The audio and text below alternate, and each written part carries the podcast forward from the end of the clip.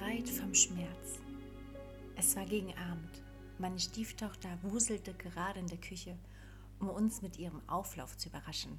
Ich saß gemütlich am Laptop, als ich krampfartige Bauchschmerzen bekam. Sie waren so schlimm, dass ich mich ins Bett legen musste. Auf dem Weg ins Bett kam mir Jesus in den Sinn. Er heilt in der Bibel so viele Menschen und tut es heute mehr denn je. Also legte ich mich zur Ruhe und betete. Jesus, bitte nimm mir meine Schmerzen. Ich möchte am Familienleben teilnehmen. Meine Stieftochter kocht extra für uns. Bitte, nimm mir diese Schmerzen. Einige Minuten vergingen. Dann erinnerte ich mich, dass Jesus in der Bibel oft von den Menschen, die er geheilt hatte, verlangte, dass sie das tun, was sie vorher nicht konnten.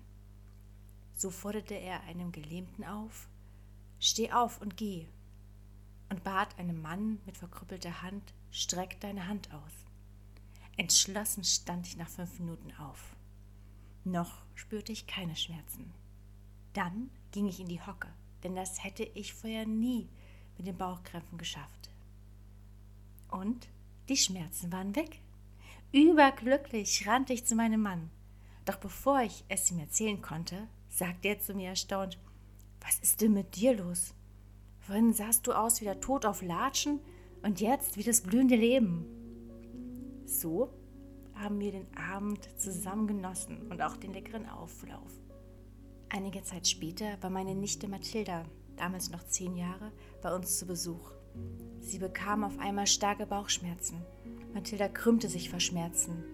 Da es Samstag war, fuhren wir schnell ins Krankenhaus, in die Notaufnahme.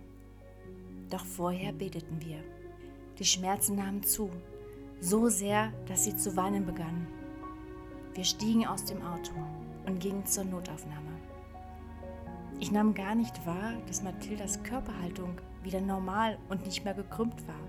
Da zupfte sie an mir rum und sagte, du, ich glaube, wir müssen uns nicht anmelden. Etwas verdutzt erwiderte ich. Warum, was hast du? Wir sind doch jetzt extra hergefahren. Ja, aber meine Bauchschmerzen sind weg. Ich versicherte mich noch ein paar Mal bei ihr. Dann stiegen wir wieder ins Auto und schwiegen. Komisch, dachte ich. Nein, Jesus. Da sprang es aus mir heraus. Ich glaube, das war Jesus. Und schaute geradeaus weiter. Ja, ich glaube auch, erwiderte Mathilda leise.